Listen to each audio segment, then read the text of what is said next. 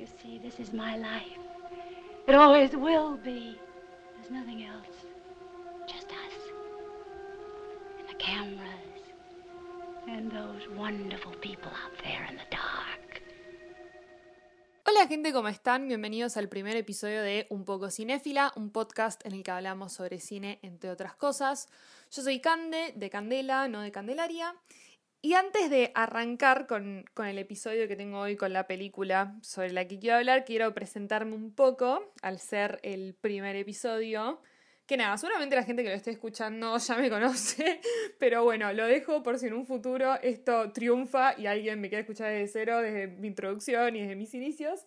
Eh, pero bueno, nada, soy Candela, eh, no me acuerdo exactamente cuál fue el momento en mi vida en el que me di cuenta que me gustaba mucho el cine, pero sí sé que hubo un claro cambio entre terminar el colegio y arrancar la facultad en el que me di cuenta que me encantaba esta industria, que me gustaban mucho las películas de distintos géneros y que no, no era solo el hecho de ver la película, era entenderla, investigar sobre cómo se había hecho, tratar de descifrar los distintos aspectos que la componían. Eh, así que nada, a medida que fueron pasando los años, tengo una profesora que, que, dijo siempre que la única forma de aprender sobre cine es ver cine y por suerte en la facultad tuve suerte de, de, ver muchas cosas sobre cine, así que aprendí mucho, vi mucho, trabajé también en algunas pequeñas producciones y, y nada, decidí llamarme un poco cinéfila porque es eso, como que no lo sé todo, sé un poco, quizás sé un poco más que la persona promedio que solo va al cine a ver una película cada tanto, pero tampoco soy una erudita en el tema, pero sí quería tener como mi propio espacio para poder hablar de cine, ya que quizás con mis grupos de más amigos o con la gente más cercana a mí no compartimos tantos gustos, así que nada, espero que del otro lado haya alguien que, que quiera escuchar y que le interese las opiniones que yo tengo al respecto, y si no, por lo menos tengo un canal de ventilación para hablar de lo que yo quiera. Pero bueno, como primer episodio que nada, me costó mucho armar este medio, la verdad. Eh, lo venía meditando hace un montón de tiempo y, y, lo venía pateando, pateando, pateando. Y me di cuenta que ahora, a final de año 2021, se vienen estrenos del carajo. Todos estrenos que van a estar en la próxima temporada de premiaciones. Y dije, o sea, listo, ya está. Claramente es un signo de que se tiene que hacer ahora y que no se tiene que seguir pateando para un futuro y es momento de hacerlo. Y bueno, quería arrancar con una de las películas más esperadas del 2020, pero también más esperadas del 2021. Yo me acuerdo que cuando salió el primer tráiler el año pasado, 2020, no me acuerdo exacto el mes, pero me acuerdo que lo subí a una story mía en Instagram y puse de las pocas razones, o sea, de las pocas cosas que me mantienen viva hasta final de año o algo así. Y a los pocos meses dijeron que se pasaba hasta 2021. Y yo tipo, bueno, no sé cómo vamos a llegar a final de año sin este incentivo, pero bueno, de alguna forma llegamos, llegamos a octubre 2021. Al fin se estrenó la película que veníamos esperando hace tanto tiempo. Y esta película es Dune, la nueva película de Denis Villeneuve no sé la verdad si lo estoy pronunciando bien o no. De acá en más, en vez de decirle Denis Villeneuve, le vamos a decir Denny, como si fuese nuestro amigo. Porque no quiero ofender a nadie pronunciando el, el apellido mal. Y me gusta decir como que, va, me gusta decir no, se dice mucho en el medio como que esta película es una adaptación de una historia inadaptable, porque la historia en sí, más allá de, de la película de Denny, es muy complicada, ¿no? Como que viene ya con un trasfondo y con una trayectoria de adaptaciones erróneas, adaptaciones que nunca vieron a luz. Así que, más allá de hablar de la película solo, que se estrenó hace poco, protagonizada por Timothy Chalamet, Zendaya, Rebecca Ferguson, Oscar Isaac, un súper elencazo de la concha de la lora, quiero hablar también sobre cómo fue la historia de la, de la historia en sí de Duna desde sus comienzos hasta llegar a lo que vimos en pantalla hace un par de semanas. Y para eso, primero hay que entender que la historia que se está llevando a la pantalla es una adaptación de un libro escrito por Frank Herbert en 1965, que fue una saga larguísima de libros, ¿no? O sea, el primer libro de Dune puede leerse como un libro autoconclusivo, pero la verdad es que el autor escribió, creo que son tipo ocho libros principales, pero que en total son como treinta y pico, o sea, una guarangada de libros planteados en el mismo universo con personajes súper complejos, un montón de temáticas re importantes en ese momento, pero que siento que hoy también tienen como muchísima más relevancia. Y que bueno, al ser un mundo tan complejo y tan de ciencia ficción, porque, o sea, no es dato menor, no es que estamos hablando de, un mundo complejo, pero bueno, dentro de todo es contemporáneo y es fácil de hacer, como que ciencia ficción y todos los aspectos tienen que estar como muy situados en un mismo mundo. Claramente va a ser difícil pasar del libro a la pantalla, ¿no? Como que hay cosas que vos explicas escritas, que, que las puedes dejar abiertas a la imaginación y la persona medio que se las puede imaginar, pero cuando le estás pasando a la pantalla grande, o sea, eso que vos estás imaginando lo tenés que pasar a papel y del papel y del diseño lo tenés que armar y lo tenés que montar y lo tenés que poner enfrente de una cama y tiene que verse lindo. Y es un quilombo, ¿no? Entonces, bueno, quiero que hablemos un poco de cómo empezó esta historia desde el libro, cuáles fueron las adaptaciones que hubieron, cuáles fueron las adaptaciones medio fallidas que nunca sucedieron, hasta poder llegar a la historia de Denis y entender cómo eso llegó a ser, ¿no es cierto? Así que bueno, vamos a empezar con una sinopsis muy general. Igual, o sea, supongo que si están escuchando ya vieron la película de, de Villanelle, al menos. Pero bueno, para mí Dune es como si fuese que Game of Thrones y Star Wars tuvieran un hijo. Y es gracioso porque muchas cosas que están en Dune fueron la inspiración después para historias como Star Wars, Aliens, Game of Thrones, no estoy segura, pero hay un montón de elementos que podemos ver que se repiten en ambas historias. Entonces, nada, es como que se nota mucho la presencia que tuvo Dune a lo largo de los años luego de haberse publicado el libro. Pero bueno, así como una sinopsis muy, muy general. En el año 10.000, ciento y pico, la verdad que no recuerdo bien, pero es como el año 10.000 después de que hubo una guerra, como que no es el 10.000 como lo conocemos nosotros, tipo Anno Domini, como que son tipo 20.000 años en el futuro, no sé, medio raro, mucho, mucho tiempo en el futuro. Es como que la humanidad se expandió a distintos mundos, a distintos planetas, y cada uno de esos planetas está dominado y gobernado por distintas casas de familias nobles, como si fuesen pseudo feudos y a su vez todas estas casas están dominadas por un único emperador. Por esto que les decía que hubo una guerra medio con la tecnología, no, la verdad que, no sé bien, pues le hizo el primer libro. Pero bueno, cuestión, por esta cosa que hubo, se eliminó casi que toda la tecnología, entonces no es como una ciencia ficción muy tecnológica como estamos acostumbrados a ver, sino que al eliminarse la tecnología se limita un poco también todo lo que son los viajes entre planetas eh, y los viajes espaciales, ¿no? Entonces se arma como un monopolio medio de, de, quién puede viajar y quién no, en base de una especia llamada la Milange, que sirve tanto como combustible como para ayudarlos a los pilotos de, de, las naves a manejar mejor. Entonces, es como quien posee esa especia es el único que tiene como el poder tipo para moverse entre mundos. Pero hay un tema que es que la especia se encuentra en un único planeta llamado Arrakis, que también es conocido como Duna, del cual provee el nombre del, del libro. Em, y bueno, se llama Duna porque es un planeta súper, súper desértico. Entonces es como que todas las casas se pelean por poder dominar este planeta. Como si fuese el trono de Game of Thrones, todos nos estamos peleando por eso. Bueno, Arrakis vendría a ser el trono de Game of Thrones. Cuestión que nuestra historia, la historia de la que vamos a estar hablando hoy, tanto en el primer libro como en las distintas adaptaciones al cine, sigue a Paul Atreides, que es el heredero de la casa de Atreides, que por orden imperial deben mudarse junto con su familia em, al planeta de Arrakis y nada, hacerse cargo de todo lo que es la producción de la especie y demás. Y bueno, todo medio que después empieza a ir al carajo porque existen distintas casas que ya estaban ahí, la casa de los Harkonnens, que van a ser como medio los villanos, y después te vas enterando que en realidad todo esto es medio que un plot político para destrozar la casa de Atreides. Entonces, nada, es como que los mandaron al muere a ese planeta y vamos a ver todo lo que pasa a partir de que los eh, Atreides se mudan a Arrakis. Son muchas palabras con A y medio que me mezclo. Entonces, bueno, nada, ahora que ya estamos medio situados en una breve, breve sinopsis, quiero hablar un poco del el libro escrito por Frank Herbert. El libro es un libro complicado, yo leí, me tomó muchísimo tiempo, eh, un libro larguito, un libro que si no estás acostumbrado a leer ciencia ficción, no te conviene arrancar acá.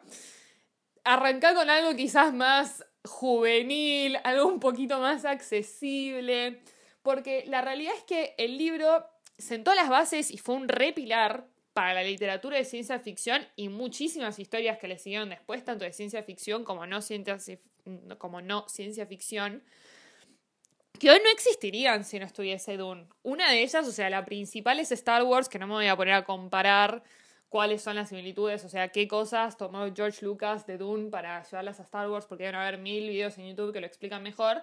Pero bueno, historias como Star Wars, Alien, un montón de historias de ciencia ficción que hoy en día no serían lo que son si Dune no hubiese existido primero. Entonces, nada, es un libro que es como que pasó a ser un clásico de la literatura, pero no todo el mundo lo ama. Es como que no tiene demasiados fans el libro. Como que sí, obvio, existen fanáticos, pero también hay un gran consenso general de que el libro es muy difícil de leer y no es un libro para cualquiera. Em, así que nada, quiero meterme como en algunos eh, aspectos de por qué creo que el libro no es para cualquiera. A mí en lo personal no me disgustó, no me pareció el peor libro que leí en mi vida. La verdad aprecio un montón lo que Frank Herbert hizo, la verdad que fue o sea, re revolucionario para el momento en el que lo estaba escribiendo en 1965, cuando este era un género que la verdad, o sea, no era que la gente consumía tanto, no era como un género popular, por así decirlo, era muy, muy de nicho. Hoy quizás sigue siendo un poco de nicho, pero está más mainstream eh, la ciencia ficción, como que conoces gente que sí le gusta la ciencia ficción y consume ciencia ficción y antes era como una súper, súper minoría, muchísimo más chica de lo que es hoy. Entonces, nada, la verdad es que es súper admirable lo, que generó eh, Herbert con esto, pero también, hay que decirlo, es un libro que no es muy accesible.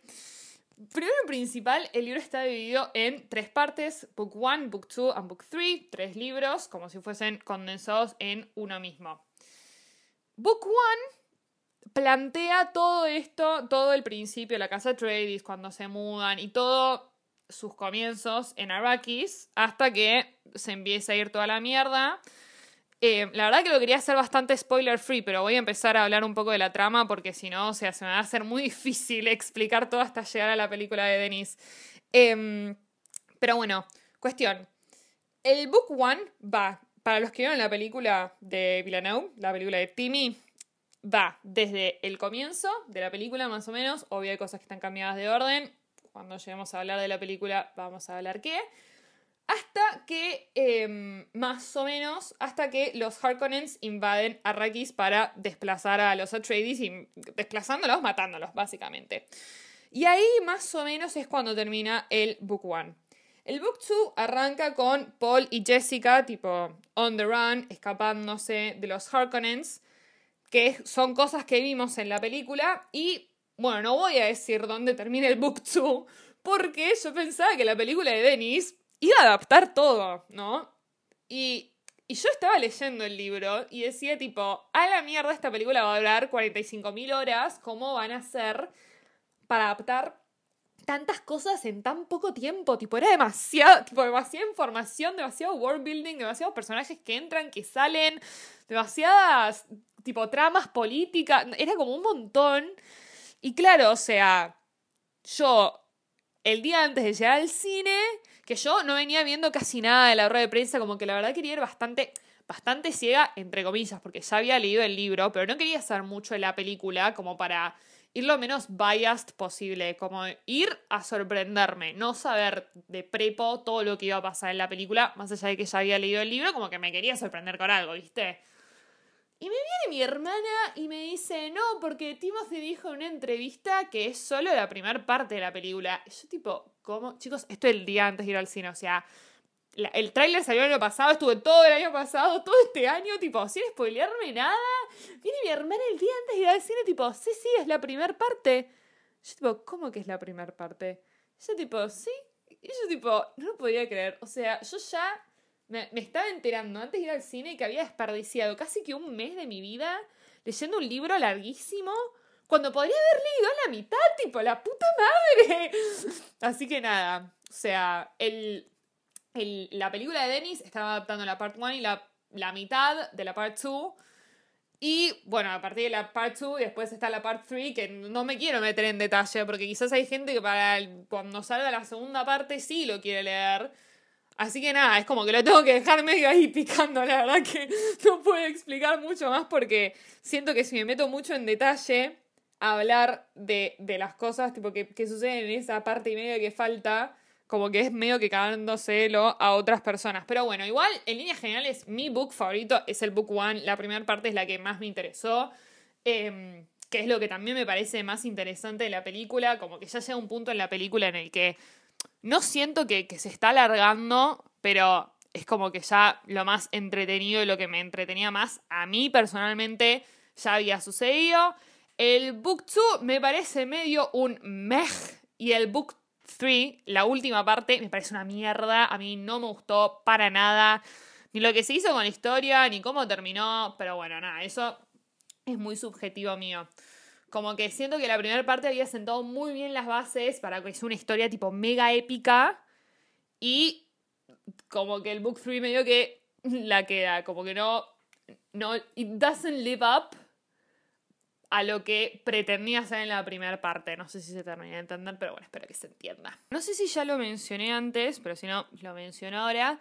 El primer libro es bastante autoconclusivo. O sea, termina es como típico final de un primer libro de una saga que no sabes si la va a pegar o no. Entonces, por las dudas, lo dejas lo más autoconclusivo posible, pero también le dejas espacio como para poder seguir escribiendo. Bueno, así termina el primer libro. Entonces, es como que si no te copa tanto como a mí, no hace falta que sigas leyendo el resto de los 20 30 y pico de libros que le siguen. Como que es bastante. Es bastante anticlimático, pero es bastante satisfactorio a la vez. Como que lo puedes leer como una única historia. Pero bueno, quiero hablar sobre un poco los pros y los cons, o sea, las cosas positivas y las cosas que quizás a mí no me gustaron tanto del libro.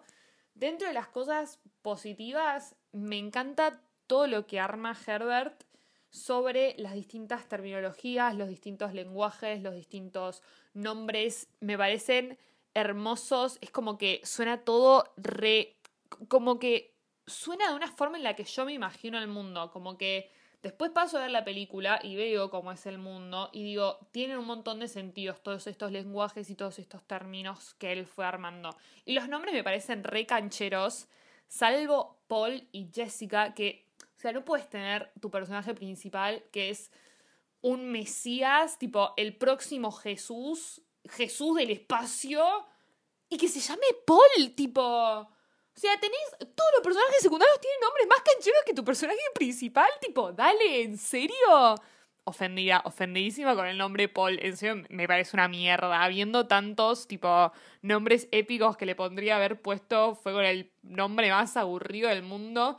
Y Jessica también, tipo, Jessica me suena a pibita rubia universitaria, yankee, como que no me suena a una super, tipo, Space Witch que sabe un montón y que es súper capa y que sabe luchar, como que no me da esas vibes. Entonces, nada, me dio mm, mal ahí Frank Herbert.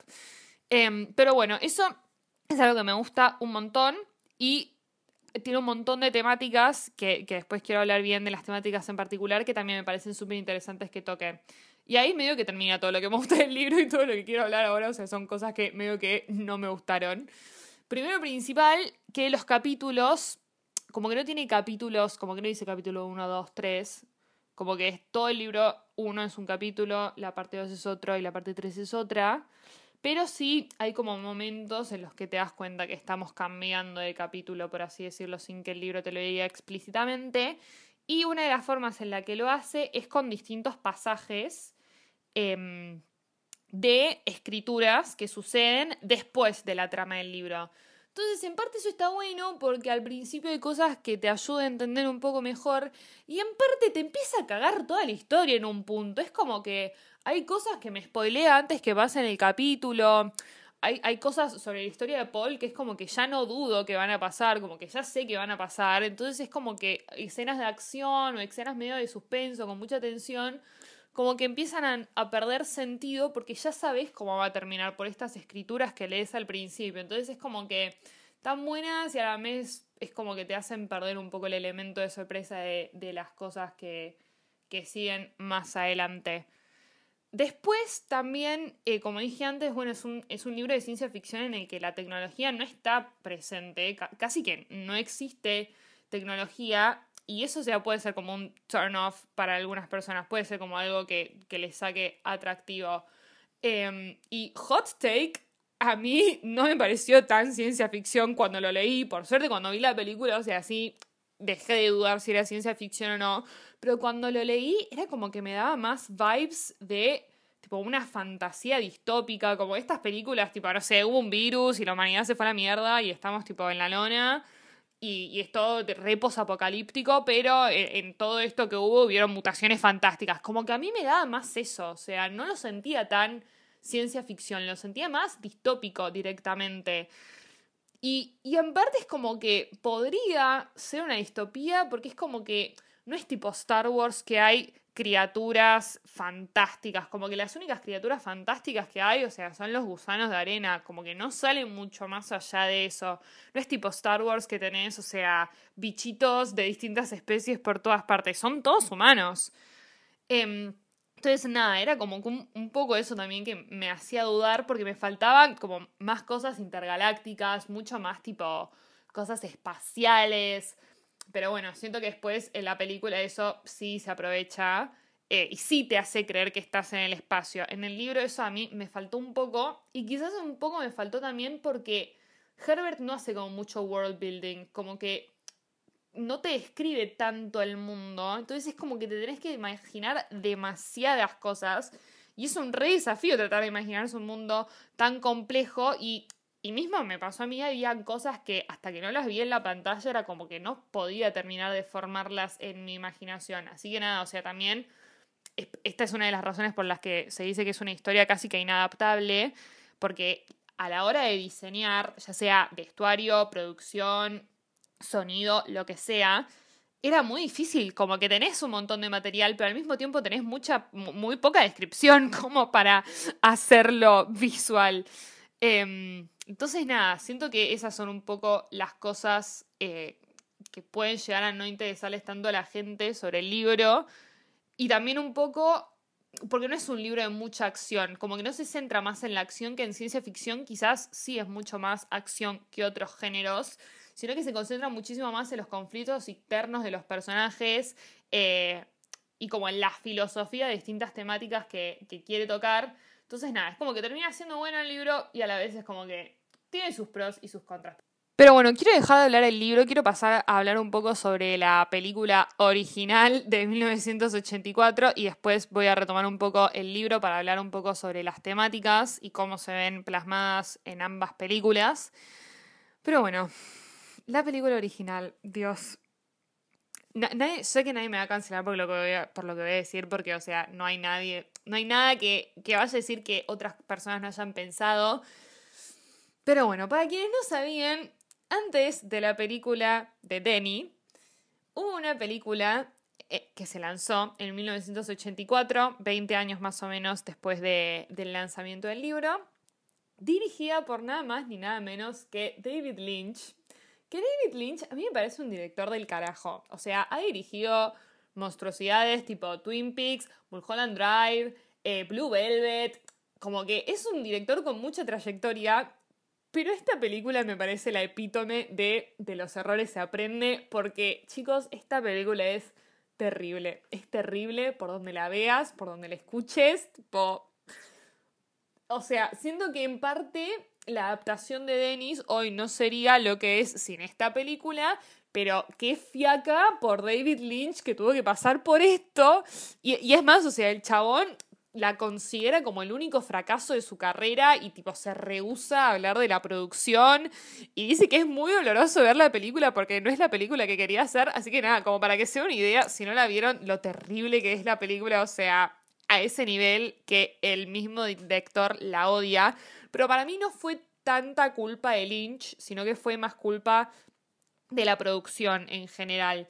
Como que hay partecitas pequeñas en las que los puedes ver a Lynch, pero en la gran, o sea, en, la bigger picture, como que te das cuenta que el chabón no tenía mucho poder de decisión. Pero bueno, voy a hablar poco de esta película, espero que nadie la vea. Si no la van a ver y, les intriga, véanse el tráiler en YouTube y ya con eso, o sea, les alcanza para darse cuenta, tipo, lo mala que es. Para que se den una idea, la película estaba saliendo un par de años después de Star Wars, o sea, salió después que Star Wars. Y, o sea, que había un poquito más de avance tecnológico y así todo, tipo, parece que es 20 años anterior a Star Wars. Tipo, vieron que Star Wars es como medio rígida la, tecnología y los efectos y todo. Pero dentro de todo, era re avanzada para su época. Esta no, esta es como que retrocede 45 años de tecnología cinematográfica, tipo, es terrible, es terrible, es terrible. Pero bueno, ya la película, o sea, de por sí, el principio me parece muy malo. Primero que nada, tiene un principio similar a la película de Dennis, pero que a la vez es igual al principio del libro. O sea, es el principio del libro arranca con un monólogo de la Princess Irulan, que es la hija del emperador, que en la película de Dennis todavía no la llegamos a ver, pero es un personaje bastante principal en el libro. Entonces arranca con un monólogo de la mina explicándote Duna y la especia y todos vamos ahí porque necesitamos la especia y el monopolio y no sé qué. Pero es la mina mirando a cámara y un par de gráficos, o sea, que parecen hechos en Microsoft 1, tipo, ¿se acuerdan cuando tenías el paintball que el gráfico se movía a dos por hora? O sea, eso parece. Así que nada, claramente en la versión de Denis eso está muchísimo mejor. Pero más allá de la primera escena, que quizás es medio un bodrio para arrancar la película, la segunda escena arranca y ya te spoilea toda la película. O sea, es una escena inventada, porque no está en el libro en, la película de Dennis medio como que te la meten en distintas partes, pero es una escena donde ya te cuenta todo el tipo toda la conspiración del emperador contra los Atreides y cómo él los quiere mudar de planeta para que después los Harkonnens los invadan y los destruyan. Y es tipo, flaco, o sea, me contaste ya lo que va a pasar en los próximos 40 minutos de película. Es como que no, nada como que todo pierde sentido después de eso, ¿viste? Porque es como que nada, nada te mantiene ahí, tipo, al borde del asiento, nervioso, a ver qué va a pasar, porque ya sabes qué va a pasar. Entonces, nada, o sea, como que me parece una re mala decisión arrancar ahí, porque Dennis esto lo hace, pero lo hace mucho más tarde en la película, como que lo hace creo que a la media hora, minuto 40 más o menos. Y esto tipo, no, te lo hacen al segundo que arranca, tipo, te tiramos esta data para que sepas cómo va a seguir el resto de la película y es tipo, dale, en serio. Entonces, nada, o sea, así como tenemos esa primera escena que nos cuenta ya todo, la película, durante toda la película, es mucho tell, not show. Es como que te dicen todo mediante diálogos y no te muestran, no, no, no te construyen el mundo alrededor tuyo, ¿no? Como hace Denis, que se toma su tiempo y es súper slow paced y es como que en cada momento se toma su momento para mostrarte cómo es todo. Esto es tipo, te lo digo en un diálogo, trata de cacharlo en, lo que ves alrededor tuyo y tenemos que ir así rápido, tipo pa, pa, pa, pa, porque tenemos que meter 600 páginas en dos horas y cuarto. Esto me decís, tipo, chabón, o sea, dividime la película. Si te das cuenta que no vas a llegar, dividime la película. Porque la verdad es que son dos horas y cuarto en la que no respiras un segundo.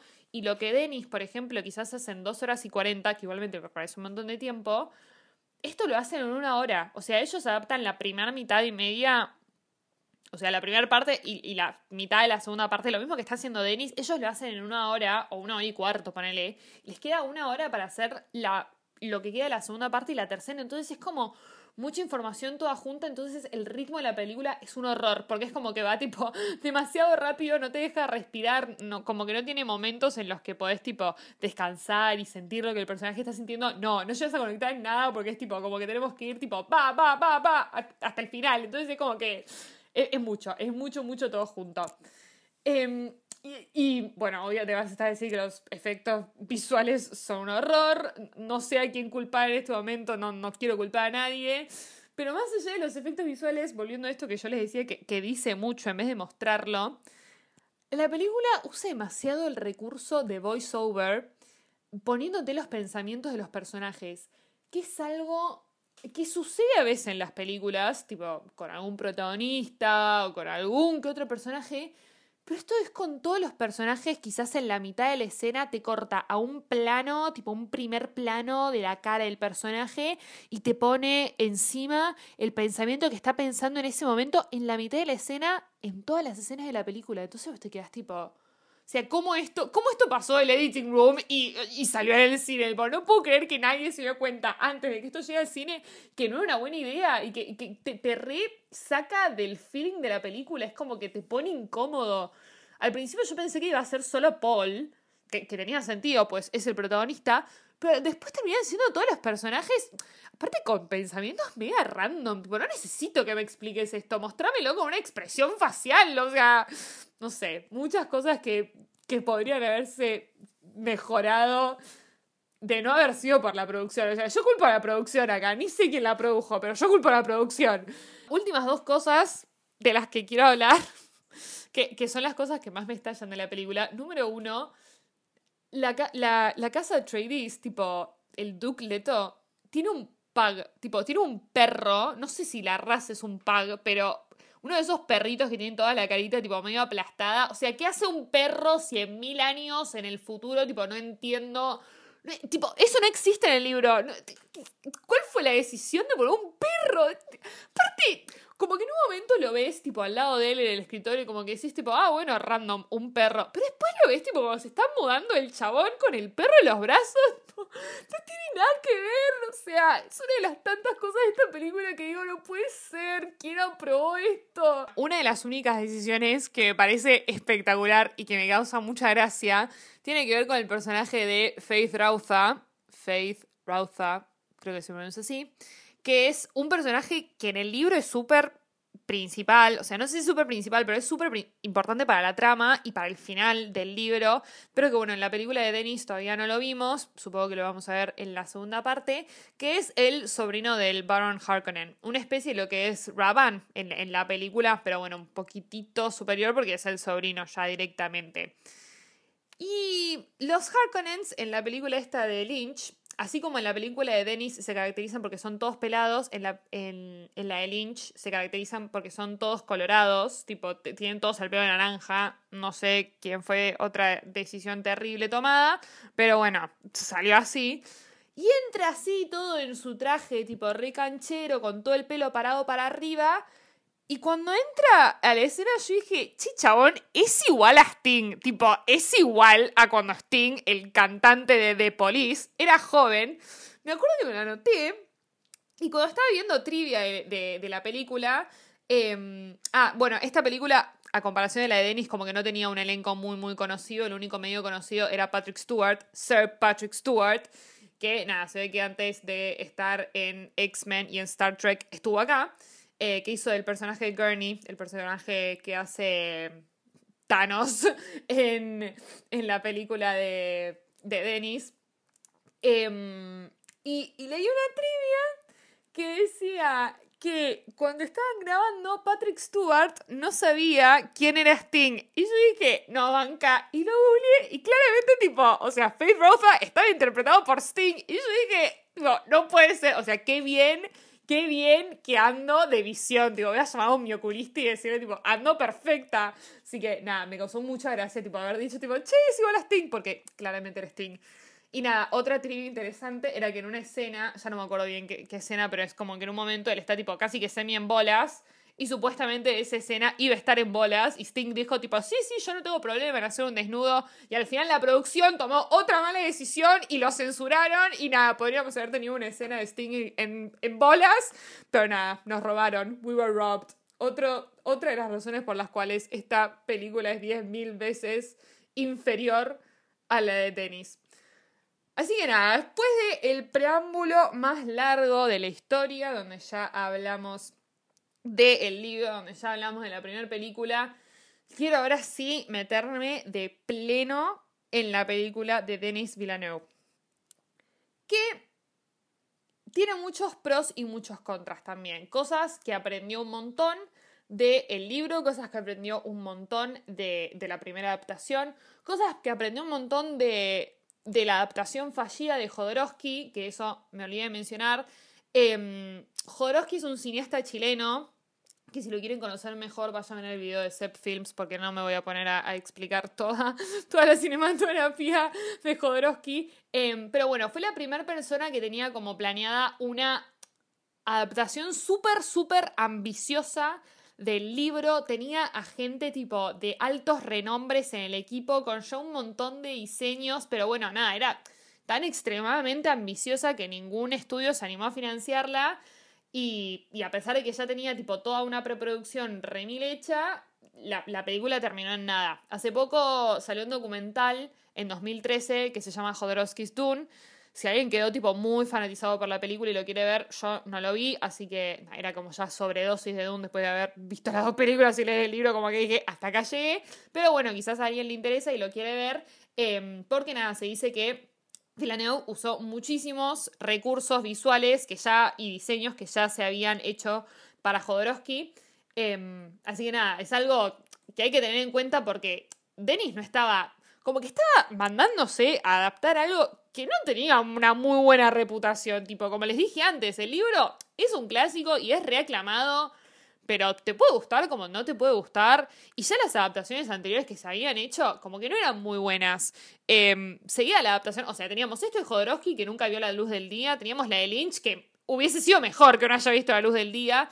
Y después se hicieron también dos series para el, para el programa, el, canal Sci-Fi, que es el canal de ciencia ficción, em, donde se hizo una primera temporada, creo que de Dune, y después otra temporada de Children of Dune, que creo que es el segundo libro o algo así. Pero bueno, al ser televisión, tipo, tenían un presupuesto súper, súper acotado y las visuales tampoco son muy buenas. Entonces, nada, es como que no venía a, traer, tipo, una adaptación que el público quería, que era muy esperada. Era como que te dan mucha, muchas dudas a ver si esto va a poder triunfar o no.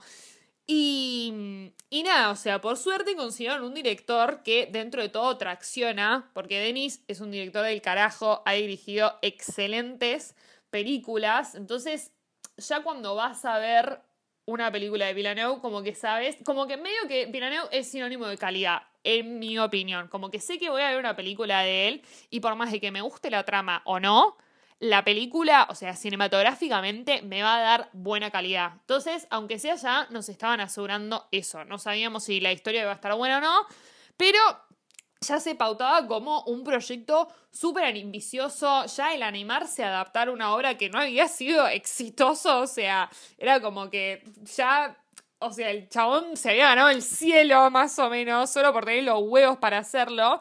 Y encima que Dennis mismo, o sea, venía de un último estreno en el cine en el que no le había ido tan bien. La última película que Dennis sacó en el cine fue Blade Runner 2049, eh, que la película, o sea, fue súper aclamada con la crítica, pero en taquilla le fue como el orto, porque nadie la fue a ver, o sea, no, me acuerdo si nadie la fue a ver, pero tenía a Harrison Ford, tenía a, a, Ryan Gosling, tenía a Jared Leto, tenía a Ana de Armas, o sea, tenía un buen elenco. Pero bueno, quizás era demasiado ciencia ficción como para que la gente la vaya a ver, mismo, o sea, si no viste Blade Runner 1, tipo, no va a estar viendo esta. Entonces, nada, era como que realmente Dennis se estaba arriesgando, tirándose a la pileta sin saber si iba a haber agua o no. Y lo dejó todo el chabón, la verdad, lo dejó todo. Y algo que me parece interesante mencionar es cómo esto que yo les conté antes, que no me enteré hasta el día anterior a ir al cine, que se iba a estar adaptando solo la primera parte, cómo se animó, más allá de todo lo que se venía diciendo sobre la película, su reputación, etcétera, etcétera, etcétera, se animó a hacer una parte 1 de una película sin saber si iba a haber parte 2.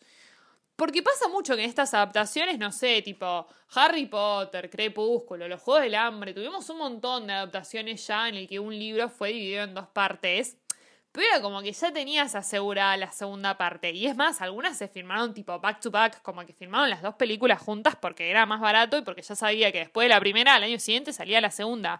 Dennis no, o sea, Dennis grabó la primera parte y tipo, si salía la segunda, salía la segunda. Gracias al señor y a que los planetas se alinearon y que recaudó bien y que a la crítica medianamente le gustó, se confirmó la segunda parte el martes, creo, después de que se estrenó la película, o sea, no pasó mucho tiempo para que confirmen la segunda parte. En lo que, que es tipo, currently, la, la segunda parte se va a empezar a grabar en 2022, el año que viene, a mediados de 2022, y tiene planeado un estreno para octubre de 2023. Así que nada, falta, pero bueno, o sea, como que también era muy arriesgado saber que se estaba adaptando algo sin saber si después íbamos a tener una segunda película y que la verdad, en cierto punto la película se siente como un gran build-up para la segunda parte y como que no tiene payoff, como que sienta muy bien las bases para poder detonar emocionalmente en la segunda parte, pero como que en la primera parte no te termina de dejar nada ese final.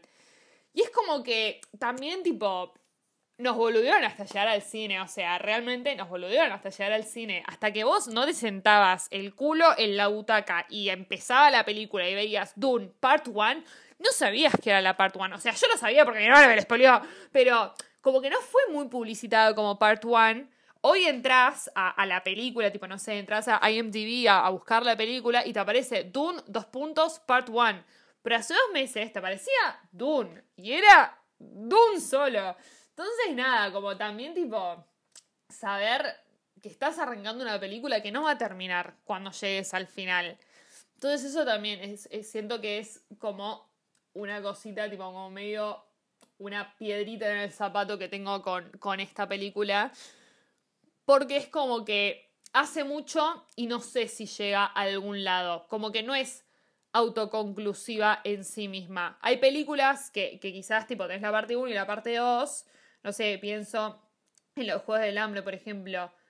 O sea, sí, vos sabés cuando termina la primera parte de Mockingjay, sabes que es una película autoconclusiva. ¿Necesitas de la segunda película? Sí, pero ya sabes a dónde va a ir la segunda película. Ya sabes qué te vas a encontrar en la segunda película. En esta, en realidad, o sea, pasa lo contrario, es como que llegas al cine, tendrás que ver una segunda partida y decir, bueno, vamos a comernos estas dos horas y cuarenta delante de la pantalla a ver qué pasa. Termina la película, no se siente autoconclusiva y encima no tenés idea dónde mierda va a ir la segunda parte si no leíste el libro. O sea, siento como que ahora lo gracioso, entre comillas, es como que el público que no leyó el libro pueda em, como intentar de hacer sus teorías de qué es lo que va a pasar en la segunda parte y demás. Pero es como que, o sea, como una película por sí sola no termina de funcionar. Porque llegas al final y te quedas tipo. Ok, ¿y ahora qué? O sea, ¿a dónde vamos después de esto? Pero bueno, ahora quiero pasar bien a los aspectos positivos, que siento que hay muchos, y después volver un poquito a las cosas que quizás no me gustaban tanto, pero bueno, quiero pasar a todos los aspectos positivos que sí me gustaron y me volaron la cabeza de esta película. Está bien, nos revolucionaron y nos dijeron que iba a ser una sola película y al final son dos. Bueno, te lo tomo y, y te lo dejo pasar, porque lo que sí se puso mucho hincapié a la hora de publicitar esta película era que era un espectáculo cinematográfico. Y en parte fue porque en Estados Unidos esta película se estrenó en simultáneo en el cine y en HBO Max. Y Dennis estaba tipo a las puteadas y dijo: La concha de Lola me mandó una película del carajo para que vos me la mandes a streaming y que la gente la vea en una pantalla pedorra. O sea, no. Entonces hicieron toda la campaña como para decir: tipo, esta película la tenés que ir a ver al cine. Y es una película que solamente podés ir a ver al cine y que la verdad es de las mejores experiencias cinematográficas que tuve en el cine en mucho tiempo, como que si hace mucho no ibas al cine, era la película para volver a ir al cine, y a la pantalla más grande que puedas ir, tipo, it really, really, really lived up to the hype en ese sentido, o sea, e-, en eso no le podemos criticar nada porque realmente fue un espectáculo de una experiencia, como que fue más que una experiencia, fue la sensación de realmente sentir que estabas en otra galaxia, tanto por lo visual, por lo sonoro, era como que todo era un deleite, todo era atractivo y, todo era tan lindo y tan hermoso lo que estabas viendo que se pone por sobre encima de lo que es la historia de, de la película, como que o sea, yo tenía amigos, por ejemplo, que me, que me preguntaban si, me, si les convenía ir a ver al cine o no, porque habían escuchado que quizás la historia era medio pelo. Pero igualmente, o sea, como que para mí es una película que va más allá de la historia. O sea, es, es una película que va a andar a ver esto al cine porque vas a salir volado de la cabeza con lo que estás viendo y con lo que estás escuchando. Y tiene razón, tiene razón. Es más, yo no fui a IMAX a ver la película y me re arrepiento porque a mí el IMAX me queda bastante lejos de donde vivo. Entonces era como que tenía que hacer un esfuerzo. Más allá de que un esfuerzo monetario, como que era un esfuerzo también logístico llegar al cine. Y fui a la pantalla más grande que, que está, tío, por donde vivo yo. Y así todo me pareció una pantalla chica. Igual, más allá de que me pareció una pantalla chica, había un problema que la pantalla ese día, o sea, estaba el lente sucio del proyector. Y que yo en un momento pensé, tipo, ay, qué paja, pobrecitos. Porque fue justo, tipo, me di cuenta que estaba la manchita cuando llegan a Arrakis. Y dije, ay, pobres, qué paja. Se le quedó, tipo, una arenita ahí metida en el lente. Y después pasaban las escenas y yo seguía viendo la arenita metida en el lente y me di cuenta que no era problema de la película, era problema del cine. Así que nada, o sea, la re disfruté, siento que la podría haber disfrutado todavía más. O sea, realmente una película para ir a ver a IMAX. Me arrepiento un poco de no haber ido a IMAX, pero no deja de ser espectacular lo que se vive adentro del cine en lo visual y en lo sonoro. En lo visual se nota muchísimo, muchísimo la mano de Villeneuve, como en todas sus películas. Es un director que, tiene una representación visual muy, muy marcada y que te puede mostrar las películas, o sea, sin decirte quién es el director, o te puede mostrar tipo fragmentos de distintas películas y lo vas a saber reconocer. La cinematografía, el diseño de producción, los vestuarios, o sea, todo, todo era como que tenía una coherencia y era súper orgánico y se sentía súper real, como que tenía mucho feeling de, de, grandeza, como que todo pretendía ser grande y ostentoso. Y al mismo tiempo es como que vos lo ves y te sentías realmente que estabas así, o sea, lo ves y decís, esto es un lugar que existe en serio y estas son personas en serio y yo, todo esto que está hecho con CGI, tipo, es real. Eso, los efectos, los efectos especiales, o sea, no se sienten efectos especiales, o sea, se sienten cosas que están en serio ahí. La única parte que me pareció medio rari fue una visión que tiene Paul donde se le baja la máscara y, tipo te das cuenta que está Timothy ahí todo medio tipo que, editado en ese traje. Fue la única parte en la que dije, mm, esto es medio dudoso. Pero todo lo demás que ves, las naves, los edificios, los gusanos, el diseño de los gusanos, chicos, tipo... No, no, no, o sea, todo es súper real, es súper, súper deleitante y aparte, o sea, como los contrastes que tiene de paleta de colores, la edición, o sea, todo, tipo, como que no me puedo detener a hablar de, cada una de las partecitas, es porque, porque todo está bien hecho, todo está hermoso. Y es como que, o sea, no, no puedo hablar de cada uno de esos, porque estaba todo re lindo y, y más allá de estar lindo, estaba bien y, y era coherente, entonces es como que, nada, siento que, que funciona espectacular y que le debe muchas cosas de lo visual, como dije antes, a Jodorowsky, a Lynch, a Herbert, pero es como que supo agarrar todo lo que en los otros casos salió mal, entre comillas, o no terminó de salir de todo bien y ponerle su impronta y decir tipo, acá llegué y me voy a robar todos los premios técnicos de la temporada, porque se va a robar todos los premios técnicos de la temporada, todos. En parte esto que, me gusta que hace, tipo de construir el mundo y que se vea tan real, es porque se toma su tiempo y, es algo que lo va haciendo bastante despacito. Primero que nada, para que, no, para que no sea muy overwhelming, como para que no te tire toda la información de una, él tiene algo súper distinto de Lynch, que es que sí hace mucho show, not tell. Eh, como les decía al principio, la película de Lynch arranca con un monólogo de la Princess Irulan mirando a cámara, re choto. Esta película también arranca con un monólogo, pero la tenés a Zendaya ahí en un off. Te van mezclando distintos planos de todo el desierto, de la especie tipo ahí brillando. o sea, como que te va mezclando planos, no es un plano fijo, una persona tipo hablando a cámara. Entonces es como que ya desde el principio te das cuenta que esta película se posiciona por sobre todas las otras adaptaciones que se hicieron antes. Y aunque a algunas personas quizás les parezca que es medio un bodrio que sea tan larga, para mí que se tome su tiempo te permite meterte bien, bien en el mundo. y como ir armando y, generando tensión de a poquito, ir explicándote tipo toda la mitología y todo cómo funciona el mundo y todas las políticas y todo de a poquito, que igual no sé si al público que no está acostumbrado le, le resulta fácil igual meterse en el mundo 100%. A mí me pasó, yo fui al cine con mi hermana, la voy a mencionar bastante a mi hermana. Em, pero yo fui al cine con mi hermana, mi hermana no había leído el libro, no tenía idea de lo que estaba viendo. Y yo había como partes en las que quizás le aclaraba alguna que otra cosa, porque ya sentía que quizás no lo iba a entender y que efectivamente, tipo, no está entendiendo. Entonces, nada, como que se toma su tiempo, pero siento que igualmente para el espectador promedio, como que quizás es una película que no está listo para ver, como que no sé si es una película hecha para alguien que no suele ver, no ciencia ficción, sino que este tipo de películas, tipo en general, que arman su propio mundo y tienen sus propias reglas y, que no siguen, o sea, la contemporaneidad, como que son una cosa completamente aparte y, y, te tiene que explicar todo de cero. Y hay algunas que lo hacen muy bien, hay algunas que lo hacen muy mal. Para mí, esta lo hace muy bien, pero bueno, es verdad que quizás, o sea, si no estás muy familiarizado de antemano, algunas cosas te cuesta meterte. Pero igualmente, o sea, me parece excelente.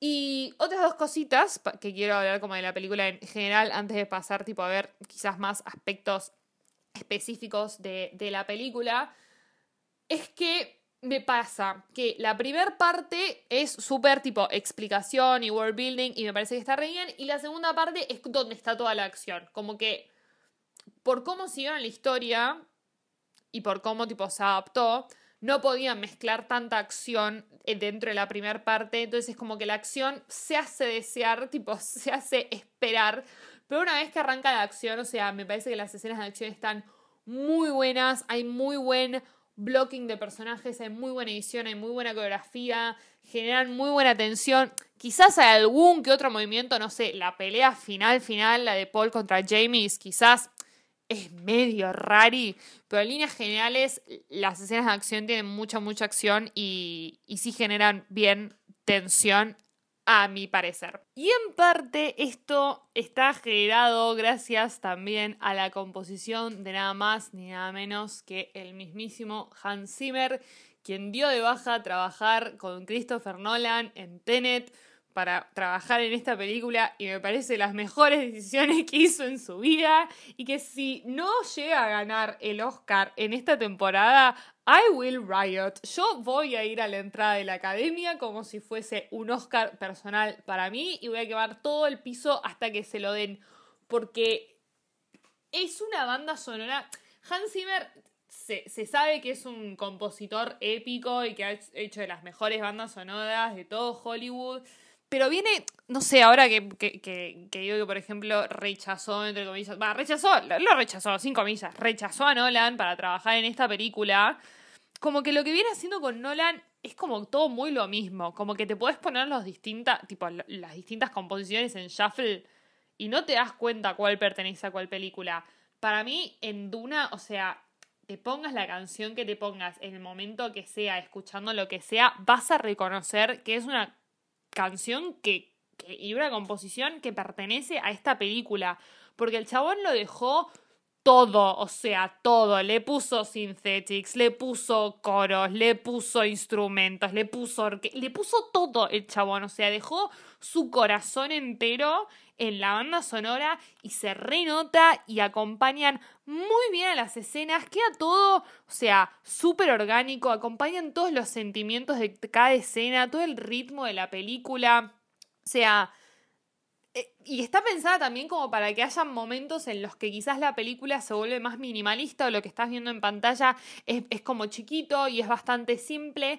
Y la banda sonora, en, contraste, está tipo súper cargada de elementos. Entonces, nada, siento que acompaña súper bien y que si la película la escuchas con otra composición o la escuchas sin música, claramente no es la misma película. O sea, estás viendo otra cosa.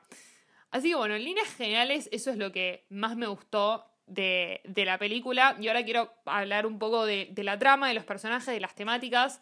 Temáticas que algunas se arrastran desde el libro y algunas siento que estaban mejor. No, ni voy a incluir la, la, película de Lynch acá porque no hay una temática bien reflejada en esa película. Pero bueno, Dune en parte era como muy revolucionario en el momento que salió el libro porque tenía un montón de, de temáticas sociológicas, filosóficas, políticas, religiosas, ecológicas, como que temáticas de, de rubros súper distintos, todo combinado en un mundo que era súper fantasioso, o sea, un mundo inventado y que igualmente, o sea, quedaba muy bien y que había muchas analogías que quizás hoy en día son más importantes de lo que eran en ese momento, ¿no? O sea, no sé, por ejemplo, todo esto de que hay un monopolio hecho por una especie y, que se explotan eh, tipo tierras como medio desérticas por, por los recursos naturales que tienen y que la población de ese lugar tenga que que luchar para protegerse y como que es lo mismo que pasa con el petróleo hoy en día, tipo, sin el petróleo no hay comercio y, se cae todo y se va toda la mierda y acá lo mismo, sin la melange, tipo, no hay nada y el imperio se cae, entonces es como que nada, ese es un tema súper principal que está tanto en el libro como en la película y que siento que eh, en las dos está súper bien representado, junto con esto que es como el hambre de poder y tipo todo lo que una persona va a hacer y todas las atrocidades y guerras y todo que puede llegar a generar para gobernar, que eso me parece que está súper bien explicado en los dos. Los aspectos políticos también están muy bien. Em, en la película quizás, o sea, todos los, todas las conspiraciones entre casas, todas las luchas, tipo todo, lo, los las planificaciones políticas eh, que arma cada casa em, son mucho más explícitas y mucho más visuales. Quizás en el libro eran como un poco más filosóficas y rebuscadas y, en la película van más al grano, entonces me gusta un poco más porque es mucho más fácil de, entenderlo. Em, pero sí siento que muchos aspectos religiosos y muchos aspectos psicológicos que son súper, súper fuertes en, el libro, en el libro, se reperdieron en la película y, que se descuidan un poco, en parte porque se descuidan a ciertos personajes o ciertas escenas que, quizás no, no las pasaron del libro a la película. Y entonces es como que queda todo tipo ahí, flotando, y, como que entramos ahí, pero al mismo tiempo no. Entonces, no sé, por ejemplo, el aspecto ecológico en, en el libro es súper importante y en la película medio que lo tocan, pero es como que lo tocan ahí con la escena tipo del chaboncito de Narvakis eh, regando las palmeras y, y que nada, me mata después cuando aparece la toma que están las palmeras quemándose, tipo me rompió el alma. Pero es como que hay otros aspectos en las películas a los que se le da más bola y la ecología quizás queda como medio ahí. Eh, no sé, por ejemplo, en el libro te dicen eh, que los Fremen, o sea, los, los que viven en, en, Arrakis, en Dune, tenían como esta idea de hacer como un jardín de Edén eh, en, en Arrakis y tenían como un super herbario y un super vivero y todo, y es como que acá, o sea, no se ve tanto. Y, y, no sé, en la película, por ejemplo, que ponen la escena esta en la que, tipo, Stilgar, el, el personaje Javier Bardem eh, escupe y empiezan todos a escupir, como que en la película pasa más como un momento cómico. Y en el libro es una escena súper seria, tipo, se toma todo como muy, muy en serio, muy solemne. Y, y nada, y como que te das cuenta que, o sea, ellos realmente, tipo, cuidan tanto el agua que ni siquiera escupen, entonces son como distintos aspectos que que hubiese estado bueno, más en el momento en el que estamos viviendo, en el que tipo todo el medio ambiente se está yendo a la mierda, como que, no sé, hubiese, estado bueno para concientizar, pero bueno, claramente se le puso más bola a otros aspectos y, no se le podía poner atención a todo, ¿no? Y los aspectos religiosos también quedan como un poco descuidados. Eh, uno de los personajes principales que, aporta estos aspectos es Yui, el, el médico de House of Atreides, eh, que nada, en la película, o sea, le, sacan muchísimo protagonismo y es como que, bueno, con él muere un poco todo tipo de la religión, es como que en un momento le da una Biblia a Paul, tipo como un chabón muy, muy de fe. Y en la película quizás lo único que vemos así como más religioso son las Bene Gesserits, que encima son no medio corruptas, pero tipo conspiran con el enemigo, así que casi que. Eh, entonces nada, es como también otra cosa que, que hay medio a la mitad. Y bueno, ya para casi ir cerrando, quería dejar la trama al final de todo, porque siento que es más fácil explicar la trama si antes explico, o sea, todo lo que conllevó llegar hasta la trama. Entonces, nada, como dije antes, quizás la trama es un poco difícil de entender y de seguir si no leíste el libro. Y claramente para mí Dennis no tenía intención de que la trama sea lo principal de la película, tenía la intención de que lo principal de la película sea lo visual y lo sonoro, que es con lo que vos, qué es lo que más te llevas cuando salís del cine. Porque la historia es medio un...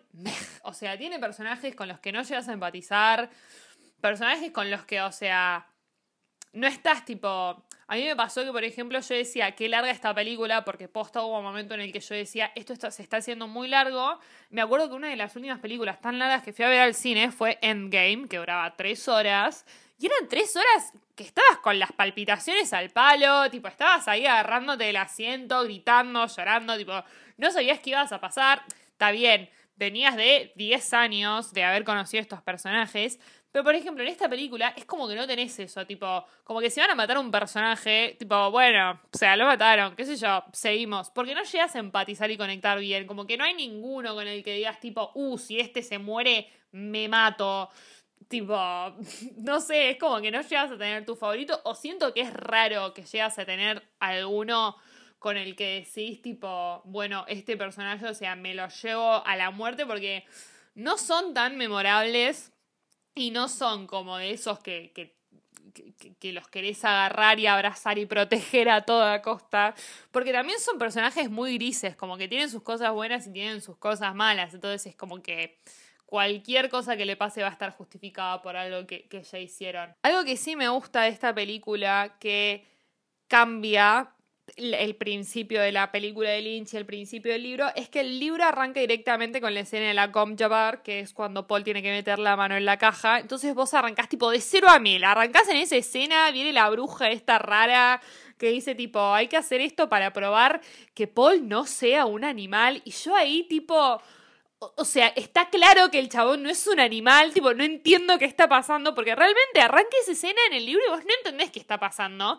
Y en cambio en la película te lo hacen todo mucho más ameno. Te muestran primero los Harkonnen yéndose a Arrakis, después llegan los representantes del Imperio y les dicen, tipo, se tienen que mudar, no sé qué. Lo ves a Paul peleando con Gurney, con Thanos mismo. Y, acá es cuando se, introducen esas cositas tipo vibrantes que, que, te protegen mientras estás peleando. Y si ustedes creen que esas cosas, tipo que el diseño de esas cosas son raros, les invito por favor que vean el Minecraft de la película original porque Mamita, chicos, era un cuadrado directamente. O sea, no había vibraciones, no había nada. Estos, o sea, son arte al lado de nosotros. Así que realmente yo prefiero quedarme en este. Y bueno, después de esta escena, recién ahí, recién de que te introdujeron el mundo, te introdujeron un poco el personaje de Paul, te introdujeron, o sea, la dinámica que tiene su familia y su gobierno alrededor suyo. Recién ahí pasamos a la escena de la Com Bar, que, eh, o sea, es espectacular lo que hace Timothy actualmente en esta escena. O sea, realmente te demuestra el rango actoral que tiene el pibe que puede pasar de hacer del hijo de puta de Kyle en Lady Bird a ser de King, a ser de Helio, un adolescente tipo súper introvertido y confundido con sí mismo, hacer el sketch con Paul, con Pete Davidson en Saturday Night Live, hacer esto como que posta de los mejores actores de su generación y para mí, o sea, toda su, toda su actuación de la película se resume en esta escena. Porque ustedes, o sea, imagínense que la escena, o sea, se grabó con una cámara filmando a Paul por un plano que debe, durar cinco minutos el, del el coso original. Y está el pibe haciendo muecas con la cara, nada más. O sea, realmente, o sea, me vuela la cabeza lo que debe haber pasado por la cabeza de Timothy para haber llegado a, a semejante interpretación. Y aparte, cómo está filmado que sea tipo un plano medio, no, ni siquiera plano, o sea, es un primer plano del pibe ahí y mira lo que le pasa en la cara y nada más, porque esta escena, o sea, no tiene que ser hermosa, no tiene que estar tipo linda editada, nada, tiene que ser Timothy y la cámara y lo súper, lo súper logra y me parece de las escenas, o sea, más memorables de toda la película, más allá de que es una de las mejores escenas del libro también, o sea, me parece que es la escena junto a la que viene después, tipo cuando rescatan a todo el mundo eh, con el ataque de El Gusano. Y bueno, después viene un montón de cosas, se mudan a, a y, lo intentan matar y cosa, y vamos a ver, recién ahí cuando lo intentan matar, entendemos que el Baron es el que está conspirando contra los Atreides. Y surge todo esto de que eh, Paul se empieza a dar cuenta de que quizás es un Mesías. Y me gusta muchísimo más la justificación que le dan en la película, como que las Bene Gesserit habían estado esparciendo rumores sobre que Paul era como el profeta, el, el profeta profesado, Mesías, Jesús espacial. Porque Paul sigue mucho la, el, tropo de, de Chosen One, del elegido, que ya vimos un montón de veces.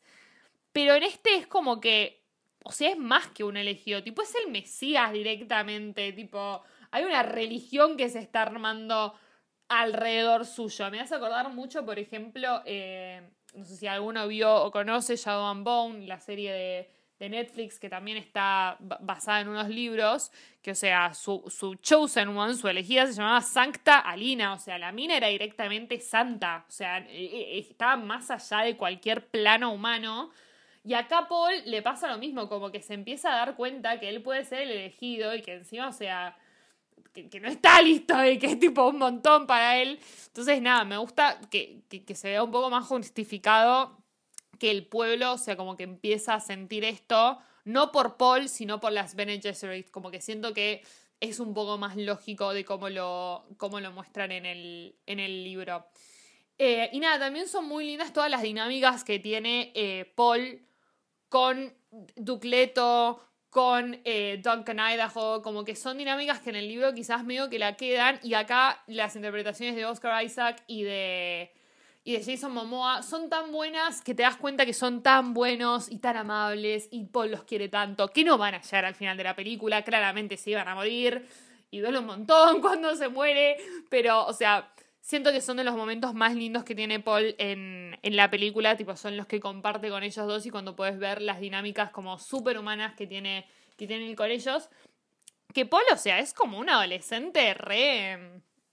Paul es un adolescente, primero que nada creo que no lo dije, Paul es un adolescente, en el libro tiene 15 años, 15 años, para mí Frank Herbert no tiene idea de lo que un pendejo de 15 años es capaz, porque Lynch tampoco lo interpreta como un pibe de, de 15 años, o sea, en ningún mundo a mí me parece racional que esta persona, este personaje, tenga 15 años. Es más, en el libro yo a Paul lo odio, lo detesto, me parece súper irritable. Me gusta muchísimo más lo que hace el de Lynch, no me acuerdo el nombre del actor, pero lo muestra como muchísimo más humano.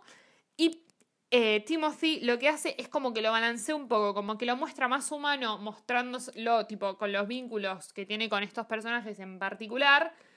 Y después lo muestra como más sobrio, más tipo conflicted, más em, como nada, sí, eh, confundido con sí mismo y con lo que tiene que asumir en, el resto de las escenas. Entonces es como que Timothy logra un buen balance. Em, hasta que llega la escena en la que todos rescatan al, a la muchachada que estaba trabajando ahí en, en la cultivación de la especia, chicos, esa escena también se roba la película, la edición, los planos, todo, todo en esa escena, o sea, tendría que ser estudiado en cualquier carrera de cine porque está espectacular. Y, y todo, o sea, parece súper, súper real. Y me mata, o sea, mi, parte favorita de la escena es cuando Paul se pega un mambo místico, una epifanía alucinógena en la mitad de la escena, está todo el mundo corriendo, todo el mundo evacuando y se ve Paul ahí luchando, o sea, esa parte me encanta porque esa parte, o sea, realmente muestra lo que es Paul, que, que, que, tipo flashea directamente. Eh, lo que va a ser su futuro y cómo eso, o sea, lo está afectando a él, porque se está dando cuenta de un montón de cosas que él sueña y que tiene que, que, terminan pasando, entonces se está dando cuenta que todo eso que él está pensando en algún momento se va a, concretar y que él lo va a tener que asumir. Y, nada, después de tanto mambo místico, eh, le confiesa a, a su mamá, a Lady Jessica, que sabe que ella está embarazada y tenemos una escena de Leito y Jessica en la que te reconfirma que Leito se va a morir porque le dice me arrepiento mucho de no haberte casado y nunca voy a entender por qué siempre fue la concubina y no fue la reina suprema de Leto porque la mina, o sea, la rompía toda y tenía todo para ser reina suprema, pero bueno, o sea, se ve que le tenía que dejar alguna justificación para para que Leto pueda decir ese, ese, ese diálogo y saber que, el chabón se va a morir un poco más tarde. Em, y después nada, seguimos con que vienen todos los Harkonnens y los invaden. Y tenemos escena de acción tras escena de acción. Y, y, se va toda la mierda. Y Paul y Jessica escapan. Y Duncan Idaho también. Y Gurney también. Y después lo tenemos a Yui, que lo mata. Al Duke Leto. Y es como que decís tipo. Como que en la película que no sé si te sorprende tanto que haya sido Yui. Mi hermana cuando estábamos viendo era como que como que ya sabían que había un traidor, ¿no? Vieron que, te lo hice antes. Y mi hermana como, como que decía, ¿es este? Y yo tipo, no, ¿es este? No. Entonces es como que no es de tus primeras opciones de traidor. Porque el personaje, o sea, está como súper, súper simplificado en, el, en la película. Lo que yo decía antes. En el libro igual es como que tampoco es muy... Como que no te sorprende. Porque en uno de estos preámbulos que ponen adelante de los capítulos, ya te dicen que Yui había traicionado al, al duque. Entonces es como que en ninguna de las dos, en ninguno de los dos formatos termina de ser una historia, termina de, ser una revelación que decís tipo, ¡Ah! me siento súper traicionada. Es como que no, lo dejaron como un papel re pequeño a comparación del libro. Y, y, nada, y pasa, y le da el diente y todo, y después lo trata de matar al Baron, y después el Baron lo, lo mata a Oscar Isaac en bolas, que también me parece una censura completamente innecesaria, pues necesitábamos esa escena, pero bueno, hay que terminar la película y vamos a seguir. Y bueno, todo lo que sigue de la película, o sea, es todo lo que queda de Paul y Jessica, que ya esto es metiéndonos en la segunda parte del libro. Eh, ya la primera parte, o sea, medio que terminaba ahí, yo no recuerdo bien exacto, pero ya esto es casi que la segunda parte. Em, y sí, me parece algo que, que, que le faltó a la película, que para mí era crucial, era mostrar que Paul no siente duelo por su papá que a mí en el libro, o sea, era como que me terminé de confirmar, tipo, ah, Paul es una mierda de persona, claramente. Y era como que en parte se sentía mal porque no podía hacer duelo y porque no le dolía la muerte de su papá. Y al mismo tiempo era como que no le dolía, entonces estaba como medio en una cosa, estaba como medio conflictuado con sí mismo, ¿no? como que estaba medio dividido entre, bueno, no me duele, pero me parece raro que no me duela. Y acá en la película es como que lo ves que, que está medio dolido, pero es como que no sé, es raro y siento que en parte no podían hacer como que no le dolía nada, nada, como en el libro, porque te habían mostrado que Leto era alto papá y ellos tenían alta relación, entonces es como que no sé, es raro. Siento que era necesario que la gente sepa que Paul no, no, no le duele la muerte de su papá para que terminen de entender al personaje, pero con lo que están haciendo el personaje en esta película, o sea, hubiese quedado medio raro. Y nada, bueno, ya ahí nos estamos acercando casi que al final de la película. Paul sigue con, con sus con sus visiones alucinógenas sobre una guerra santa en su nombre y le pega alto existencialismo porque está absorbiendo demasiada droga y demasiada especie en el aire.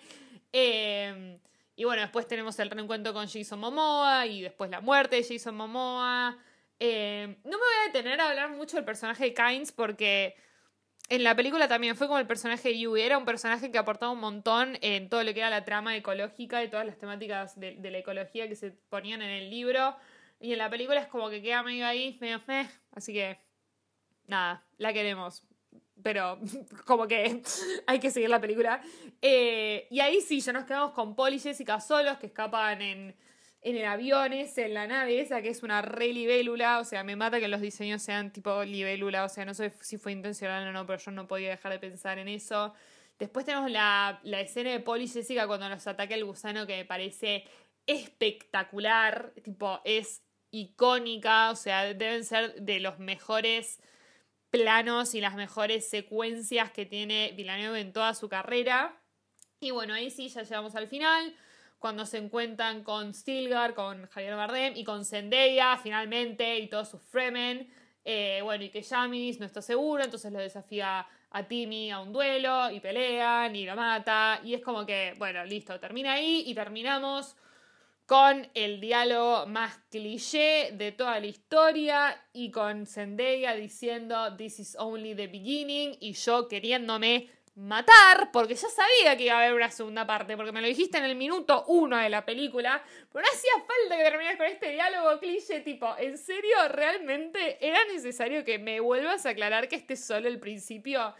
Así que nada, terminamos en un final súper anticlimático, porque cuando Jamis lo, lo desafía a Paul al duelo, que Paul iba a ganar. Tipo, fue entrenado por Jason Momoa y por Thanos. O sea, no había chances de que el pibe no gane. Y, y nada, y esto siento que en el libro, esta parte está cambiada. Esta parte ocurrió un poco después en el libro, cuando Paul ya es parte de los Fremen. Y acá es como que lo utilizan como gancho para que él se vuelva parte de los Fremen. Y en el libro siento que llega a tener un poco más de sentido, quizás, porque él em, utiliza la muerte de Jamis como el momento, ubican cuando, cuando los elegidos tienen como ese momento en el que hacen el clic y dicen tipo, ah, listo, soy el elegido, que muchas veces sucede cuando tienen que ah, quitar vida y matar a alguien por primera vez. Y en el caso de Paul es este, como que era la primera persona que él mataba y es como el momento en el que él se empieza a reconocer él mismo como el Quizar Hezerak, como el Moadib, que son como estos nombres que le ponen ellos al Mesías. Y acá es como que, o sea, queda como un momento más en el que mata a alguien, tipo, y se une a los Fremen y, y listo. Y acá, o sea, nos unimos a los Fremen y seguimos. Y es como que, bueno, sí, pero ¿dónde está el significado de todo esto? O sea, ¿por qué hicieron todo esto? Porque acá no le estaban obligando, como que se estaban yendo ya con Javier Bardem y hasta que el otro dijo tipo, no, no, yo no estoy seguro, no sé qué. Entonces es como que siento que pierde un poco, un poco de razón de ser esta escena dentro de la película. Y algo que me gusta mucho de, de la película es esto de que a Paul eh, durante toda la película se le dice Quizat Hazarak, o como sea que se pronuncie, que es el nombre que ellos tienen para el Mesías, ¿no?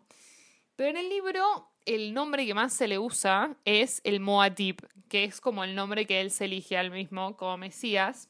Y que no me acuerdo en qué idioma es la traducción, pero significa ratón del desierto. Y me re gusta que Dennis haya incluido muchas escenas, tipo muchos planos con un ratoncito en el desierto, pues yo me sentía tipo Capitán América, tipo, I understood that reference, era como que está ahí, tipo, amamos, amamos al ratoncito del desierto, como que siento que fue un súper, súper easter egg para la gente que leyó el libro, pero siento que está muy bueno. Y ya que estamos hablando al final, no podemos no hablar de Zendaya, tipo, chicos, o sea, lo voy a decir Javier Bardem y Zendaya están completamente de más en ese póster. O sea, yo me acuerdo cuando estaba leyendo la primera parte. Ellos son dos personajes, el, personaje de Stilgar y el personaje de Chani, que es el personaje de Zendaya, son personajes que no aparecen en la primera parte. O sea, Chani aparece, pero aparece en sueños de Paul, y está Zendaya ahí, la tenés tipo cual publicidad de perfume, bella, regia en el desierto. Pero, chicos, no me jodan, la mina fue siete días con toda la furia a grabar y, y con siete, o sea, le estoy dando tiempo de sobra. Pero no, no, no lo puedo creer. Aparte, yo me acuerdo que ella en una entrevista dijo, tipo, My part is very small and she did not lie. Tipo, su parte era realmente very, very small indeed. Igual, nada, yo le aplaudo porque, tipo, estuvo tres minutos en la película, la mitad de los diálogos son ella diciendo Paul en la mitad del desierto y la mina ligó ropita, festivales, rueda de prensa, tipo, ojalá, o sea, es el gran quien pudiera. Pero nada, en parte también me duele porque Rebecca Ferguson la rompe toda en esta película como Lady Jessica. Tipo, a mí Lady Jessica en el, en el, en el libro me, parece un personaje que, que se cree, que quiere ser main character y es tipo, no sos main character, correte. Y la interpretación de Rebecca Ferguson me parece tipo súper acertada. Espero que la nominen porque está espectacular y hasta hay momentos en los que ella destaca un poquito más que Timmy y bueno, ni hablar que destaca 10.000 veces más que Zendaya, tipo, eh, la tendría que haber hecho ella la rueda de prensa, pero hay una realidad que, volviendo a lo que decía al principio, tipo, es una película y una, y una historia que tiene una trayectoria tan tumultuosa y tan con una reputación tan dudosa y no, no buena, que tenías que poner a dos personas tipo que traccionen mucho, mucho público como para que vayan a verla. Y si no hubiesen estado Timothy y Zendaya, o sea, no sé si la película hubiese recaudado tanto me alegra que igualmente, más allá de haber estado tipo por publicidad, hayan hecho dos re buenas interpretaciones, porque Chani es un personaje que en el libro tampoco me gusta, me parece una pendeja de mierda. Y el, la Chani de Zendaya, por lo poco que vemos, aunque sea, me gusta, tipo, aunque sea, la tolero. Em, pero bueno, o sea, nos remintieron como con muchas otras cosas. Aparte yo me acuerdo de haber estado leyendo el libro, tipo, y veía que no aparecía en la primera parte, y no aparecía, ni no aparecía, ni no aparecía. Yo decía, tipo, qué raro que Zendaya esté en todas las ruedas de prensa, si su personaje no aparece. Y después cuando apareció en la mitad de la segunda parte dije, tipo, mmm, esto es medio raro, pero bueno. Y, y nada, antes de cerrar, ya no voy a hablar más, o sea, hablé un montón y, sé que esto fue medio como que estuvo all over the place, pero bueno, entiendan que es una historia que tiene demasiada trayectoria, que arrancó en el 65 toda su reputación y llegamos a hoy, había muchas cosas que hablar y muchas cosas que cubrir. Pero bueno, siento que fui tocando un poquito cada uno eh, de los personajes. Eh, el único que me faltó quizás que hablar fue el Baron, eh, el Baron Harkonnen, que es un personaje que me da mucho asco. En, la en, el, libro, en la serie, cualquier cosa, en el, en el libro es como que Meg, tipo, me parece un buen villano, pero medio que es muy, muy del diálogo heavy y, y es medio un torre sus partes. Y en las películas, en ambas, o sea, me gusta que lo hayan hecho tipo demasiado asqueroso, pero fue como que tipo me da mucho asco realmente. Eh, pero bueno, nada, o sea, en parte está tan bien adaptado que transmite ese sentimiento de te quiero pegar una piña porque no puedo creer lo corrupto que sos. Nada, eh, Skarsgård me parece que está excelente, o sea, no sé cuántas horas de maquillaje le tuvieron que poner encima, pero el chabón es nefasto y cuando levita me parece un horror también. Me hace acordar mucho todas las escenas en ambas películas. Cuando ellos están levitando, tipo volando ahí por los cielos, me hacen acordar a la, a la escena de Leia en Star Wars Episodio 8 cuando flashea Mary Poppins. O sea, me, me, lleva mucho esa escena, no sé por qué, pero es como que me parece tipo completamente fuera de personaje que vuelen. Pero bueno, nada, así es. Y igualmente, por más de que Skarsgård sea un asco, el, el Baron de David Lynch es. O sea, no están listos. Si no vieron la película y quieren cubrir una foto, no están listos para ver lo que es el tipo. O sea, no entiendo cuál fue el, el thought process para crear el maquillaje de ese personaje, pero ubican las aplicaciones de juegos para niños, tipo de, de, de, tablet, que son de apretar granitos. Ese es el personaje del barrón en, en la película de Lynch. Es un asco. Pero más allá de ser asqueroso como persona, es un asco verlo. Tipo, tiene todos unos gran. No, no sé, no, no, no voy a seguir hablando porque me, me da. Me, genera tipo. Me repugna, me repugna directamente. Así que nada, habiendo ya cubierto todo, habiendo demostrado los puntos buenos y los puntos malos que tiene cada una de las historias, creo que lo único que puedo concluir es que las tres, y, tipo, los tres formatos, la película original, la película esta y la película de, y, el, libro, perdón, los tres tienen algo en común, que es un final súper anticlimático y que viene de, de, muchas páginas y de muchos momentos en los que se crea tensión, tensión, tensión, tensión y esa tensión queda en la nada porque termina, o sea, en un diálogo muy pedorro o en, en un intercambio así de diálogos que es medio un mej o en un diálogo cliché de Zendaya entonces es como que por, por lo menos esa esencia se mantiene en los tres, por más de que una sea tipo mejor que la otra. Em, si ustedes me preguntan a mí cuál es la mejor forma de consumir esta historia en su totalidad, yo les diría, habiendo ya consumido los tres, yo lo que primero hice fue leí el libro, después vi la película de, de este año, después vi la de Lynch. Y si ustedes me preguntan a mí, yo les diría que vean la película de Dennis, porque les hace una re buena introducción. Si se quedan con dudas o si hay cosas que no entendieron, vayan a leer el libro. porque les va a abrir un poco la cabeza y les va a mostrar cosas que, no están en la película. Lean aunque sea la primera parte y media, o sea, hasta que, reconozcan el final de la película, si no quieren leer la próxima y esperar a 2023 para leerlo, me parece lo más sano también, porque van a tardar mucho en leer esas primeras 300 páginas, porque son 300 páginas que se sienten como 800. Eh, y además, un dato de color, el audiolibro del libro es muy bueno. O sea, yo, si no hubiese sido por el, audiolibro, creo que no lo hubiese terminado. Es un audiolibro que, que tiene música, que tiene distintos actores, tipo, interpretando distintos personajes. Así que es súper, súper ameno. O sea, yo al principio, hasta que terminé de entender el mundo, escuchaba el audiolibro y leía el libro al mismo tiempo, pero ya llega un momento en el que medio que le agarras la mano y más si ya viste la película. O sea, creo que vas a poder escuchar el audiolibro sin problemas. Y sirve mucho también, tipo, para para saber cómo se pronuncian las terminologías y demás. Em, y la película de Lynch directamente no la vean, ahórrense, gánense dos horas y cuarto de su vida, no las desperdicien, gástenlas en algo mejor, porque es algo que, que no es necesario para, para, para sus vidas realmente. Y ahora sí, antes de cerrar definitivamente, siento que tengo que comentar sobre algo que quizás varios se, se replantearon, como lo hice yo, quizás no, pero por ejemplo, en mi opinión, la película podría haber funcionado mucho mejor como una serie, especialmente porque, bueno, a algunos se les puede haber hecho un poco larguita, porque realmente lo es. Pero al mismo tiempo digo, o sea, sí, hubiese estado buenísimo que tengamos distintos episodios en los que podamos eh, como ver bien todos estos temas que se nos están poniendo en pantalla, todas estas temáticas, todas estas tramas, todos estos arcos de distintos personajes. Pero al mismo tiempo, digo, o sea, no me imagino viendo esta película en otro lugar que no sea en un cine. Como que no se puede ver esta fotografía, no se puede escuchar esta banda sonora en una tele, en el teléfono, en la computadora. Como que se tiene que hacer sí o sí en el cine. Entonces, como que parte de mí dice, sí, la verdad que una serie hubiese estado buenísima, pero al mismo tiempo digo, o sea, esta experiencia en el cine no te la cambio por nada en el mundo.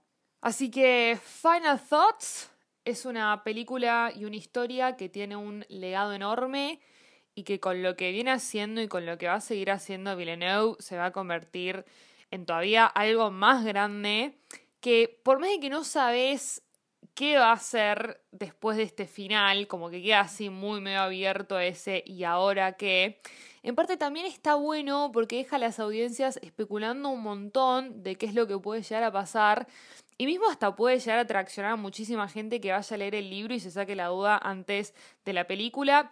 Y de todas formas te deja con ansias de saber qué es lo que viene después porque es casi que completamente desconocido. Es una película que nos habla mucho sobre la religión, sobre la sociedad, sobre la política, sobre el medio ambiente y que por más que se la adapte y se la adapte y se la adapte hasta el cansancio, Dune tiene temáticas que hoy en día son mucho más relevantes de lo que eran en el momento en que se publicó el libro. Y con lo que viene haciendo este director se va a convertir en una de esas películas que las vas a reconocer instantáneamente y la vas a ver y vas a decir qué película el carajo, qué bien que la pasé cuando fui a verla al cine porque realmente fue una experiencia que me voló la cabeza. Así que hasta acá llega el episodio de hoy. Gracias a todos los que llegaron hasta el final y escucharon mis pensamientos muy desordenados y muy desorganizados sobre esta película. Había demasiada información por cubrir y ya en dos años vamos a seguir cubriendo todo lo que se viene. Pero bueno, gracias por estar. Yo soy Cande, me voy despidiendo. Me pueden seguir en Instagram en arroba un poco cinéfila y mismo en el podcast de acá. Y nos vemos en el próximo episodio. Chau, chau. All right, Mr. DeMille, I'm ready for my close-up.